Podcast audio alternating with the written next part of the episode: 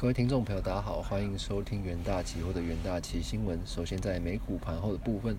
高盛创十年来最严重的第四季获利锐减，那金融股低迷不振，那道琼指数周二收黑超过这个三百九十点，创一个月来最大的跌幅，那终结连续四个交易日的升势。不过短期美债利率下滑，那资金行情追捧科技股，其他指数。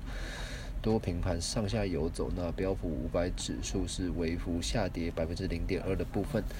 那这个在四大指数的部分哦，美国道琼指数是下跌三百九十一点，收在三万三千九百一十点；纳斯达克指数上涨十五点，收在一万一千零九十五点；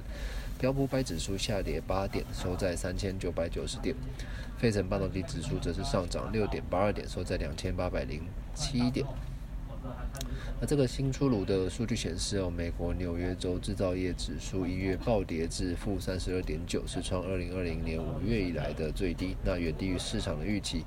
主要是订单大幅的下滑和就业成长停滞。而美国银行发布全球基金，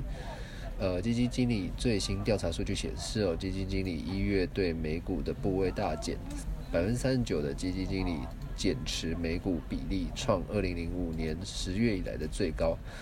那市场研调机构研究发现哦，晶片短缺的问题正在迅速缓解。那晶片交期平均约为二十四周，较去年五月的纪录高点缩短三周。那市场认为哦，晶片供应冲击最糟的情况已经过去了。而在经消息方面哦，美中两国正式。正试图缓解经贸关系。那美国财政部长耶伦周三将与中国国务院副总理呃刘鹤在瑞士举行实体会谈。那还有消息指出，美国国务卿布林肯将于二月五日至六日访问中国。那看到在这个国际新闻的部分哦，这个。消费巨头联合利华那 CEO 他们表示，短期内物价可能还是会持续上涨，并且补充，因为在阿根廷和土耳其等市场业务往来，他的公司有应对高通膨的策略。他指出，过去十八个月里，我们看到巨大的投入成本压力。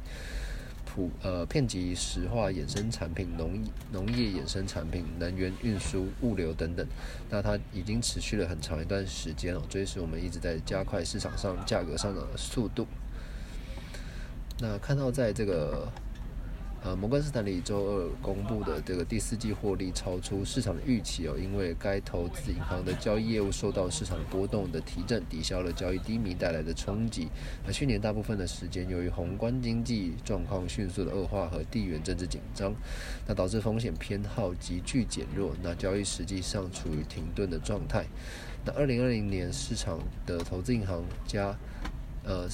对投资者投资呃对市场来说是一个丰收年哦，他们为数十亿美元的合并和收购提供建议，同时呃十多年来一直在承销一些最大客户的上市计划。那投资银行业务放缓拖累了摩根士丹利的净收入，使其第四季营收下降百分之十二至一百二十七亿美元。那接下来看到这个欧佩克加秘书长对全球经济前景乐观，但保持谨慎。那石油输出国组织秘书长艾尔盖斯在这个瑞士